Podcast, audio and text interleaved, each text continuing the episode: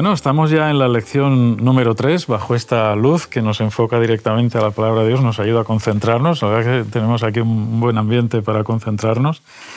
Y bueno, el título de la lección yo lo siento como muy personal. Yo creo que cualquier persona que se haya acercado, se vaya a acercar a este tema y a lo que contiene, puede sentirse muy identificado. ¿no? ¿Cuántas veces nuestro mundo no se ha hecho pedazos? Madre mía solo pensarlo y recordar las experiencias que hemos podido vivir y la de veces que por circunstancias, por un duelo que se producen por tantísimas razones, no sabes, no sabes qué hacer con tu vida, ni a dónde dirigirte, ni qué sentido tiene, ni para qué seguir viviendo. ¿no? Cuando tu mundo eh, se cae hecho a pedazos. Me parece, solo el título me parece tan sugerente, tan impactante. Texto de memoria, si vosotros mm. no creyereis, Isaías 7.9, de cierto no permaneceréis. Esto es tan corto y a la vez tan denso si no creyereis. ¿Qué implica creer? ¿Qué implica permanecer? Hay muchas situaciones que vamos a ver en la escuela sabática de esta, de esta semana que nos hablan de, de nuevo, de decisiones, ¿no es cierto? Y que nos habla de la necesidad de confiar en Dios y del liderazgo. En fin, hay, algunas cosas vuelven, van, se profundizan en las lecciones que van, van llegando y esta es una de esas, ¿no? creer, creer, o no creer, esa es la cuestión. Esa es la cuestión, muy bien, muy bien. Ahí, nos, hemos puesto, nos hemos puesto ya en plan shakespeariano, pero muy bien. Em, creer y permanecer. ¿Qué implica creer? Así de entrada, si esto eh, no, está eh, escrito en ninguna parte, pero creer qué implica para que tenga una relación con permanecer. Porque también los demonios creen, ¿no? Sí. Incluso más que nosotros, porque han estado allí y son parte del mundo invisible. Saben que existe, que es real, lo han visto. Creer. Implica los sentidos, ¿no? Hay una definición que me gusta mucho para la fe. Creo que lo describe de una forma muy, muy redonda y muy actual.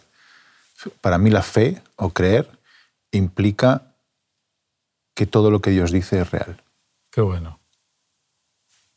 Qué bueno. Y con eso creo que deberíamos pensar si realmente creemos o no creemos que todo lo que Dios dice es verdad. Qué bueno. Porque muchas veces sin darnos cuenta ponemos en tela de juicio muchas de las cosas que Dios hace. Sí, pero... y ese pero es el que automáticamente está inhibiendo que Dios haga milagros en nuestras vidas, en las vidas de los demás, por ese pero. Hmm.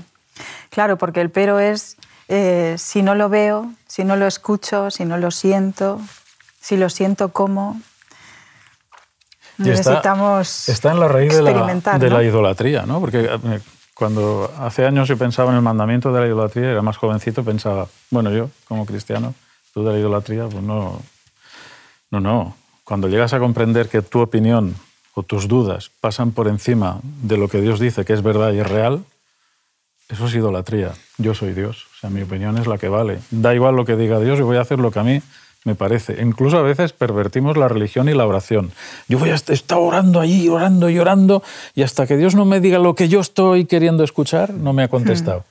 Y el Señor se ha cansado de darme señales, ¿no? Y ahí es cuando a lo mejor nuestro mundo se cae a pedazos. Es ese momento en que se te rompe todo. Y el Señor dice, no, no, te tienes que romper, porque si no te rompes, Carlos, no das una derecha. Ya ha llegado el momento, ¿no? Es duro ese momento, pero tan necesario también en nuestra vida. Le pasó a Kaz, que se equivocó, se equivocó de aliados, ¿no? Eh, recordamos un poquito, rey de Judá sabe que van a por él Israel y Siria. También es llamativo que el, pueblo, eh, o sea, el reino de Israel vaya contra Judá. Pero bueno, si hiciéramos una extrapolación a nuestra, a nuestra época, este tipo de divisiones están en la Iglesia. Hay un reino de Judá y un reino de Israel. Lo dejo caer por ahí estaban, ¿no? Y entonces los de casa se alían con los de fuera y el que queda solo se alía también con el de fuera y aquí nadie se alía con Dios. ¿Dónde está la solución de los problemas personales? ¿Dónde está la solución de los problemas de la iglesia? No están alianzas humanas. Y a veces las iglesias se dividen por alianzas humanas, ¿no? Tú tal, me das la razón, yo te la doy a ti, tú tal. Y Dios dice, ¿querés hacerme caso a mí? ¿No? ¿Querés hacerme caso a mí? Me parece muy interesante el planteamiento de, de, esta lección, ¿eh? con, con Acaz y las alianzas y ahora este con el otro, y madre mía. Y solo hacen que liarlo. Las decisiones, volvemos al tema de la decisión. Claro, porque mientras Acaz estaba pensando en sus opciones políticas, ¿no? ¿Qué hago, qué no hago, qué, qué ficha muevo? Mm. Resulta que Dios sabe muchas cosas que el rey no sabe, ¿no? Qué raro, ¿no? sí, ¿no? Qué raro, ¿no? Qué raro. Sí, es curioso. Muchas veces cuando creemos que lo sabemos todo, empezamos a tomar decisiones en base a nuestras Mm. experiencias, a nuestros conocimientos, a nuestros títulos. Y ahí es cuando ciertamente podemos caer en uno de los mayores errores, que es el pensar que lo que podamos eh, haber discernido con nuestra sabiduría personal puede llegar más allá de lo que Dios pueda decir en su palabra. Por eso, una de las cosas que me gusta de, este, de la lección de esta semana es que dice que de alguna forma acá debía tomar la decisión correcta, pero él antes de tomar la decisión correcta debía confiar en Dios. Y ahí es esa, esa interrogante que ponemos para nuestras vidas personales. ¿no? Sabemos que tenemos muchas elecciones que tomar, se- seguramente hay, una- hay decisiones más importantes que otras en nuestras vidas, pero antes que tomar la decisión debemos aprender a confiar. Y ahí está el Señor justamente ayudándonos, a, dándonos ese paso más, a decir, mira, yo te animo a que confíes en mí. Dios lo hace de muchas maneras. Aquí con Acad lo hizo, mira, mm, pídeme alguna prueba, pídeme una señal, pídeme lo que tú quieras, que te voy a mostrar cómo soy real, cómo estoy aquí para dirigirte, cómo yo estoy al control cuando tú me dejas, cuando podemos hacer grandes cosas juntos. Y eso es, eso es el estilo de vida del que hablábamos en, el, en el primer, la primera semana, ¿no? sí. Ese estilo de vida que, que te hace contar con Dios permanentemente.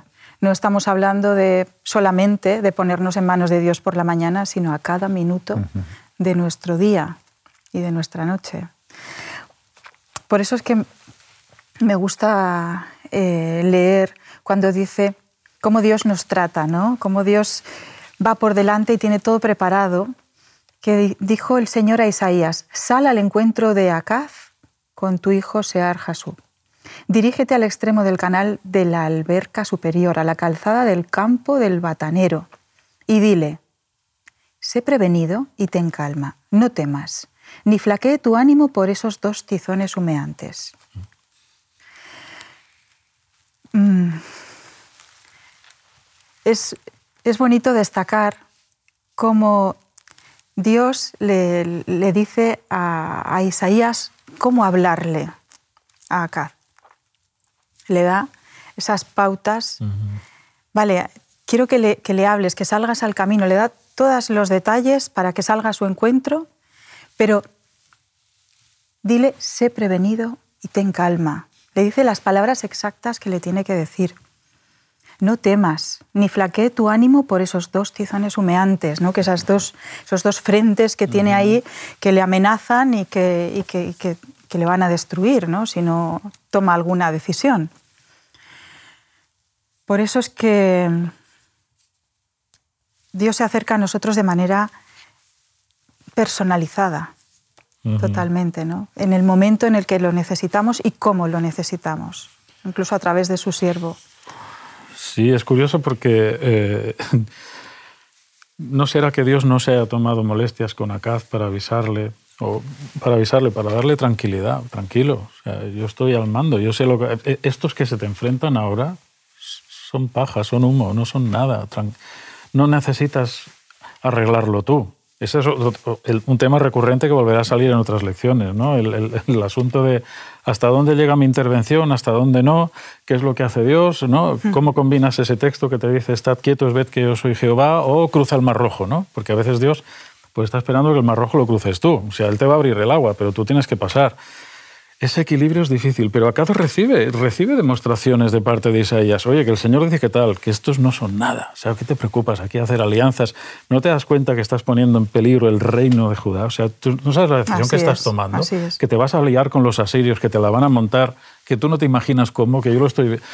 ¿Cuántas veces Dios nos advierte de estas situaciones? ¿no? Y, porque esta es la- una reflexión que me hago yo, que a veces no es que Dios te deje en, en- en ignorancia. Podemos quejarnos cuando, bueno, quejarnos, perdón ¿no? por decir esto, Señor, pero podemos estar más inquietos cuando aparentemente no hay una respuesta clara, ¿no? Pero a veces el silencio de Dios también, también es, una... Sí, es, eh, bueno, pues piensa un poquito, ¿no? Eh, Porque yo me imagino al pueblo de Israel con el mar delante y el ejército detrás y aquellos van avanzando. Hasta que se levanta ahí la columna de fuego, los están viendo llegar. En esa tensa espera está la fe o no está. O... ¿Cuánta gente allí, por cierto, viendo aquel milagro que no esperaba, podría decir que no tuvieron fe ninguna? Pensaban que iban a morir. es que es el caso de Acaz. Es que estos dos me la van a liar, es que me voy a quedar solo. ¿no? Es muy interesante esto. Cuando ¿eh? pensamos que siempre tenemos que actuar nosotros. Sí. Que depende todo de nosotros. Cuando muchas veces lo que el Señor nos dice es espera, espera, ten calma, ten paciencia, estate quieto, ¿no? no te muevas, por favor, porque las consecuencias pueden ser terribles. En nuestra sociedad actual creo que si algo nos cuesta es quedarnos quietos. De hecho, está mal visto incluso, quedarte quieto. ¿eh? Está mal visto. Hoy en día en esta sociedad actual esto de quedarte quieto suena raro, suena incluso místico, incluso dentro de nuestro entorno religioso. ¿no? Pero Dios el llamado a estarnos quietos nos lo hace en muchas ocasiones porque vamos acelerados, vamos como una moto. Y muchas veces lo que necesitamos es un tiempo de calma. Paciencia. Para, relaja, concéntrate, mira hacia donde tienes que mirar, deja de mirar alrededor, confía, yo sigo al control. Entonces es cuando vuelves a recuperar esa... Ah, vale, Señor. Bueno, pues tú sabes, ¿eh? Lo dejo en tus manos de nuevo porque realmente eres tú el que tiene que... Y eso nos recuerda que a veces, como le pasó a Gaz, el hecho de pensar que cuando estemos en momentos de crisis va a ser suficiente con, aferrarnos a Dios y confiar en Él para que Él actúe, mm, eh, funcionará de esa manera. Nos recuerda en, la experiencia de Caz que eso no ha sido así, en absoluto. El hecho de aprender a confiar en tiempos de paz difícilmente nos va a ayudar a confiar en los tiempos de crisis. Ah. Si en los tiempos de paz ya estamos tomando la rienda nosotros, ¿qué nos hace pensar que cuando las cosas sean de decide ya, vas a decir, no, Señor, dejo que tú decidas? Mm. Bueno, es que es un entrenamiento. Oh, diario. Esto es un entrenamiento. Minuto a minuto. Minuto a minuto.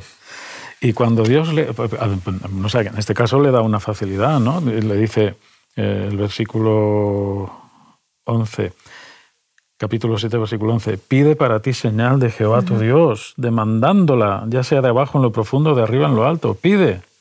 Y la respuesta de acá hasta puede parecer buena, ¿no? Ay, no, no, no voy a tentar yo al Señor. Es curiosa esta, esta, situación, ¿no? ¿Por qué, por qué Acab no, no, no quiere avanzar por el camino de la evidencia? Porque ese es el asunto, ¿no? Él tiene en la cabeza a pactar con Asiria. En la versión de la palabra dice, no pienso pedirla. No pienso pedirla, sí, es muy contundente. O sea, orgullo ya sabía lo que quería. Entonces es un poco como cuando muchas veces le pedimos al Señor, Señor, por favor, guíame en esta decisión, pero yo ya tengo claro lo que quiero decir. El Señor te está diciendo, vale, hijo, deja de conducir en ese, por esa autopista y coge el primer desvío. Por favor, Señor, tú, por favor, sígueme. ¿eh? tú, tú, por, tú, dirígeme, dirígeme, pero yo sé dónde quiero ir. Y el Señor, sí, pero no sigas por ahí, coge la siguiente salida y la mm. pasamos, y pasamos otra salida, y pasamos otra salida. Y al final, cuando llegamos al final del camino que queríamos, nos damos la gran torta de nuestra vida. encima todavía somos capaces de decir, pero Señor, si te estaba pidiendo que... Y el Señor, yo que me imagino haciendo así, que desde luego, un poco lo que nos pasa. ¿no? Yo me siento acá total, ¿eh? muchas veces. madre mía. Es, un poco lo que nos pasa. Es una fotografía. No solamente es hablar, creo que tenemos que desarrollar imprescindiblemente eh, la parte de escuchar la voz de Dios. ¿no? no solamente es hablar al Señor, creo que si tenemos dos oídos y una boca es porque tenemos que aprender a escuchar el doble de lo que hablamos. Si conseguimos hablar con el Señor y desarrollar el hábito que el Señor está dispuesto a hablar, de, escuchar lo que Él tiene que decirnos. ¿Cuántas tortas nos haríamos ahorita en la vida? Cuantísimas tortas. ¿Sabes en qué me haces pensar? En, el GPS. el GPS a veces te, guía bien y otras dices tú, ¿Quién le ha dado un mapa a este GPS? Vamos a ver. Está sin actualizar. Sí, entonces a veces hacemos esto con Dios, ¿no? Dices, a ver, Señor, eh, eh, que por aquí voy a dar mucha vuelta, ¿no? Y dices, no, por aquí. Y tú vas por otro lado. Y el GPS te dice, recalculando. Y, está intentando llevarte por donde deberías, porque a lo mejor pues tienen previsión un no sé qué, un atasco, algo que no, por lo que sea, no, sabes, aparece. Que tú desconoces. Pues un poco me has hecho pensar en eso, el Señor recalculando, pero mm, el, camino va por allí. La, ah, sí, pero es que lo queremos hacer a nuestra manera. ¿Cómo podemos orar y tener cosas en la cabeza ya? Pues Curioso. nos pasa a todos. Nos, nos, encanta tener el control. Sí. Y, y, nos da miedo soltar ese control, sentir que de repente, mm, vale, y si yo no lo tomo, ¿qué va a pasar? Bueno, no te preocupes. Si tú no lo tomas, pero lo has dejado en manos de Dios, es el mejor control que puede haber en tu vida. porque Dios va a permitir que sucedan cosas en tu vida que siempre van a ser para tu bendición. Eso dice la palabra de Dios. Exacto. Los que aman a Dios, todo lo que sucede es para su bien. Sí, Señor. Esperar es un buen consejo. ¿no? Es, es, la reflexión en medio de la acción. Mm. Es ese momento de decir... La reflexión en medio de la, reflexión en medio de la acción, porque es el momento de, de retomar las riendas y de decir, bueno, vamos a respirar hondo, vamos a ver exactamente qué es lo que hay que hacer, ¿no? eh, no, es fácil, no es fácil, sobre todo para, para un líder enérgico, acostumbrado a, grandes batallas, endurecido, ¿no? Y, crecido de sí mismo. Y crecido de sí mismo. Es que esto que has dicho de la reflexión en medio de la acción, a, mí me hace pensar tanto porque dices, mm. en, el tú a tú, en una discusión con una persona, incluso a la que quieres, ¿no? en familia, eh, tú y que tú y yo no discutimos nunca, ¿no? Por cierto, ¿no? Que sí. Y entonces, eh, si no, no estaríamos aquí. Si no, no estaríamos aquí. Pero gracias a eso vamos resolviendo. Pero en el momento en que eh, no te tomas el tiempo de escuchar, ¿no? Y, y pensar lo que la otra persona te está diciendo, ahí metes la pata. Pero es tan difícil en, el contacto diario, la rapidez con la que fluyen las palabras, la conversación, tomarse el tiempo de pensar, decir, Carlos, a ver, cuidado, no digas una tontería. ese es el asunto, ¿no? y tú, en, el comentario que hacíamos eh, ayer, cuando repasábamos eh, eh, esta, esta lección, tú decías, es que como Acaz no estaba acostumbrado a escuchar a Dios, ¿cómo iba a demostrar ahí hay, una trayectoria ahí, ¿no? Sí, señor. De hecho, acá necesitaba estar seguro para asegurarse, necesitaba confiar para ser confiable. Y Dios le estaba dando justamente la oportunidad de hacerlo y él estaba, no estaba dispuesto a que Dios le diese ni siquiera la oportunidad. Esa oportunidad para mí era... y me gusta mucho porque cuando Dios dice, pídeme lo que quieras. O sea, me parece espectacular. me parece un poco como a Salomón, ¿no? Pídeme lo que quieras. no es como los reyes humanos que decían, hasta la mitad de mi reino te daré. No, no, no. Dios va mucho más allá es el dueño del universo y dice, pídeme lo que quieras. Si pudiera haber pedido, mira, quiero que esa montaña del Everest ahora sea toda de oro y sea mía. O quiero... Sencillamente pasa, no quiere porque teme que lo que Dios le vaya a mostrar sea real y sea diferente a lo que él ya tiene en su, en su cabeza, en su corazón. Es que él ya ha decidido. Así es. Ese es el problema. Hace rato, ¿no? Ese es el y ahora sí, Dios que lo sabe en su preconocimiento, sigue dándole la oportunidad. Me enamora Dios. Hmm. es increíble. Me enamora. Sí, sí, sí. Que nosotros podemos pedir, y a lo mejor hemos pedido, quizá podemos testimoniarlo, alguna señal a Dios de alguna cosa concreta, pero es que es cuando Dios te dice Él, pídeme una señal. O sea, ¿qué estás esperando? Pide una señal. Eh, hay un caso que también veremos en, lecciones eh, donde, donde el, sol retrocede, ¿no? O sea, eh, ¿qué puede hacer Dios para señalarnos un camino? Lo, impensable. O sea, más evidencias no puede señalar. Me acuerdo de una película, no es un momento de hacer propaganda, pero hay una película donde un señor asume el rol de Dios y antes de asumirlo y Dios decirle, prueba un poquito a ser Dios, a ver cómo te va, está allí gritando, Dios, dame una señal, y pasa por detrás un camión lleno, de, señales. de tráfico. ¿no? Muy graciosa esa. ¿Cuántas señales Dios puede dar? Las que hagan falta, pues si lo que Dios quiere es que hagamos las cosas bien, pero ahí está metido en nuestra cabeza el Asiria, ¿no? Venga, Asiria porque es poderoso, porque tal, hacer nuestro arreglo, nuestro apaño humano. Hmm. Ver solo lo que tenemos delante, ¿no? Oh. Sin darnos cuenta de que los planes que afectan a la causa de Dios eh, son, pueden, pueden tener consecuencias ah. muy importantes para, para, muchas personas, ¿no? Y eh, ese, ese, ese esperar, esa llamada a la paciencia, le da también la oportunidad de poderlo validar con personas de Dios que están ahí a su lado, que están elegidas por Él y, que, y, que, con las que puede comentar y con las que puede contrastar también su criterio, su opinión, su decisión. ¿no? A mí me encanta el hecho de que Dios de, es que a mí me, asombra, ¿no? que Dios dé la oportunidad a un, a un absoluto bellaco como Acaz. es verdad, que le dé una oportunidad a decirle, pídeme lo que te dé la gana. ¿sí? Entonces, mis reflexiones para aquellos que nos estén viendo o escuchando. Si Dios estaba dispuesto a vaciar todo el cielo y la tierra porque no le puso restricciones en cuanto a la petición que él podía hacer, para un rey hizo, hizo ese, ofrecimiento a un rey malvado como era Agaz, ¿qué no estará dispuesto a hacer por nosotros? Claro. Claro. Entonces, esa reflexión a veces teníamos que, eso tiene que inducirnos a la fe, a la confianza, al acercamiento a Dios, al amor, a la entrega, al servicio, espíritu. Todo eso tiene que hacer nacer en el corazón un, mm. qué grande eres, Señor. Si por alguien que era así, tú estabas dispuesto a hacer cualquier cosa, ¿qué no estarás dispuesto a hacer por mí? Que a pesar de ser un pingo, aquí estamos, Señor, a tus pies, deseando que poder ser instrumentos en tus manos, ¿no? Sobre todo, e, incluso eh, fríamente hablando y sin tener en cuenta la misericordia de Dios hacia la persona propia, porque Dios ve otros intereses que van más allá de la persona. O sea, mis, mis, decisiones me pueden afectar a mí, pero el problema es cuando afectarán a otros. Y aquí la decisión de Acaz afectaría a toda la nación. Se está poniendo en juego algo mucho más peligroso. De manera que los liderazgos pueden afectar negativamente la causa de Dios. Claro. Por supuesto. Claro. Y hay una, creo que hay una cita en la, en la escuela sabática mm, de Elena White hablando de, de esto precisamente. Mm. Sí, dice en Testimonios para la Iglesia, el mm, tomo 3, la página 541, el Señor vio el peligro que resulta cuando la mente y el criterio controlan las decisiones y trazan los planes. Y en su palabra inspirada se nos ordena que nos sometamos los unos a los otros y que estimemos a otros más que a nosotros mismos. Cuando se vayan a trazar planes que afecten a la causa de Dios, deberán presentarse ante un concilio compuesto de hombres de experiencia escogidos, porque el esfuerzo hecho en armonía es esencial para la buena marcha de todas estas empresas.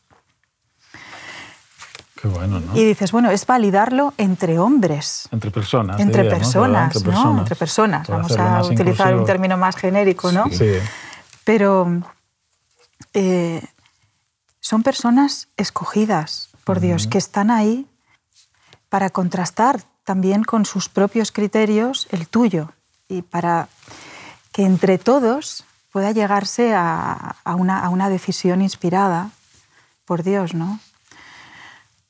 Esto es muy bonito porque cuando hablamos de tu mundo se cae a pedazos, nos damos cuenta de que todos podemos ayudar a construir el mundo de una persona. Y ahí o a destruir. Oh, correcto, correcto. O a destruir, qué responsabilidad, ¿no? Pero poder ayudar, poder ser siervos del Señor, poder... Eh, imagínate que nosotros somos Isaías, ¿no? Eh, ¿no? ¿no? nos hemos metido en ese rol, pero imagínate que eres Isaías, estás muy en contacto con Dios, consciente de tu llamado, sabiendo que tienes una misión importante, profética, te, te ves empoderado por Dios porque Dios te ha hecho limpio y ves las actitudes de Acaz y de este rey y del otro. Este hombre no duerme este hombre no duerme pensando en cómo decirle, en cómo ayudarle, cómo se lo tiene que decir, ¿vale? Este mensaje que me has dado, Señor, en qué tono se lo digo para que se lo crea, la impotencia del propio Isaías de, ayudar, pero a la vez yo destaco el deseo, el deseo de ayudar, ¿no? Mm, hablando en general, nuestro mundo se cae a pedazos, todos somos colaboradores para ayudarnos a construir. Eso me parece muy bonito, visto desde el punto de vista de un ministerio personal y de evangelización también, pensando en el mensaje que tenemos que dar, ¿no es así? Me parece maravilloso. Hay un apartado que me gustaría también resaltar justo antes de acabar. Es el apartado de Isaías 7:14, cuando se hace la promesa para recordarnos que Dios va a estar con nosotros. Dios está a nuestro lado. Me encanta a través del remanente, del nombre que le puso a los hijos y demás. Sí. Es muy bonito recordar que no tenemos mayor seguridad ni mayor consuelo que recordar que Dios mismo en la figura de su Hijo vino a este mundo justamente diciendo, Emmanuel, yo soy Emmanuel. Dios está con vosotros, está. en medio de vosotros. Y eso nos recuerda justamente como el, salmista David dijo, aunque ande en valle de sombra de muerte, no tendré ningún miedo porque tú estarás conmigo. Así es. ¿Eh? Tu vara y tu callado me infundirán aliento. es decir, Dios en ningún momento nos ha prometido que simplemente por confiar en Él vamos a estar en el Edén ahora, aquí en la tierra, sin pasar sufrimiento, sin pasar nada de nada. Eso no forma parte de, de la teología bíblica que podemos entender la palabra de Dios. Lo que sí que nos dice la palabra de Dios es que en cualquier circunstancia que estemos viviendo podemos tener la seguridad y el consuelo de que Dios va a estar a nuestro lado, dándonos la fuerza necesaria y la seguridad de que Él está con nosotros, en Manuel. Pase lo que pase. Nos recordábamos eh, también los amigos de Daniel en el horno de fuego. Una, la presencia de Dios tan espectacular ahí cuando dices, bueno, la actitud de ellos fue increíble, ¿no? Bueno, matadnos, nos da igual, vamos a hacer lo que tenemos que hacer. Y si el Señor quiere, nos librará. Y si no, pues aquí estamos. Sí, porque podemos tener esa tendencia a preguntarnos dónde estaba Dios cuando pasó esto o cuando pasó lo otro, ¿no? Y nos podemos contestar en, las historias de hombres de fe como los amigos de Daniel. ¿Dónde estaba el Señor cuando los babilonios los arrojaron al fuego? ¿Dónde estaba? Jesús estaba entre ellos. Entre ellos. Estaba con ellos mismos. ¿Y dónde estaba el Señor durante el tiempo de angustia de Jacob? Por ejemplo, cuando luchó hasta el amanecer. Pues estaba ahí, con él mismo, pegado a él, en sus brazos, lo más cerca que podía de él, ¿no? Qué bonito. Incluso cuando se habla también en, en, el librito, me ha gustado mucho, quiero destacarlo, de, que habla de dónde estaba cuando, cuando el sufrimiento de Esteban, cuando el apedreamiento ah, a Esteban, que mira al cielo y lo ve a la derecha del Padre. Ve a Jesús a la derecha del Padre. Qué visión. Pero lo ve de pie. Y dice Morris Benden que cómo iba a estar ante tal afrenta hacia Esteban, cómo iba a estar sentado. Cómo iba a estar sentado, sí. Me gusta imaginarme a Jesús eh, movido por todo lo que nos pasa aquí, ¿no? Llevado por, emociones eh, ante las, historias de vida que vivimos aquí cada uno de nosotros. Es decir, Él se levanta, se pone en pie. Precioso. Qué bueno. Comenzábamos diciendo justamente que, de alguna manera, lo que tenemos que hacer es creer o no creer, ¿no? que nuestra decisión final, final, va a ser si creemos o no creemos. Y como Acaz, en este caso, en esta lección de esta semana, decidió no creer, decidió ni siquiera aceptar la oportunidad que Dios le estaba dando como un don increíble y escoger como amigo a su enemigo, a aquel que acabaría después con, con la nación como acabó. ¿no? Entonces, como e, esa visión nos tiene que hacer entender que la opción que Dios nos da siempre, que el camino que el Señor nos muestra siempre, va a ser mil veces mejor que el mejor de los caminos que nosotros podamos imaginar. Que nuestra seguridad no va a estar en, nuestras, eh, en nuestros conocimientos personales, sean del tipo que sean, sino que nuestra mejor opción siempre va a ser en confiar en que lo que Él dice va a ser la mejor de las bendiciones que podamos recibir. Así es. Creer o no creer. Qué bueno. Vale, destacamos una idea cada uno, aunque esta podría valer ya para para, para cierre.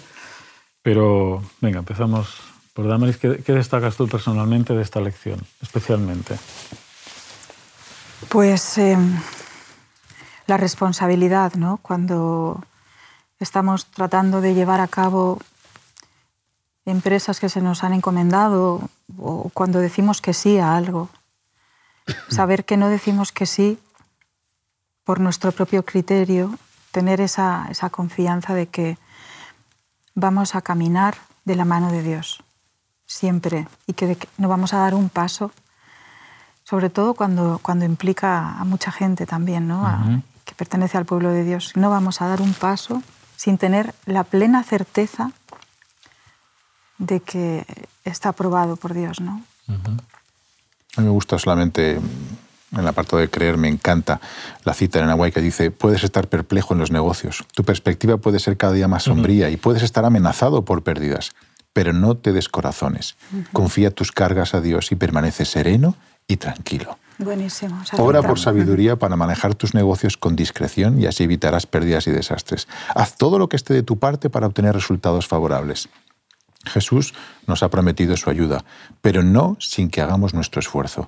Cuando confiando en tu ayudador hayas hecho todo lo que puedes, acepta con gozo los resultados. Camina a Cristo ciento. Sublime. solo esto da para un sermón. Destacaríamos, y yo por lo menos lo haré para cerrar, que pase lo que pase, tenemos que seguir confiando en Dios porque a lo mejor como acá el Señor me ha llevado a vivir circunstancias en las que necesito reaprender alguna cosa. Si acaso hubiera aprovechado la oportunidad, qué distinto hubiera sido todo. Pero se alió con quien no debía, ¿no? que el Señor nos dé sabiduría para aliarnos con Él, Él. Y todos los que nos aliamos con Él vamos de buen camino, pero no, confiar excesivamente en nuestro ego, que siempre está ahí para hacernos daño, o en el de otros, que eh, puede ser más apabullante y parece que nos arrastre. Que el Señor sea nuestra, nuestra guía y nuestra luz. La semana que viene vamos a dar por lo menos el título, que es, brutal.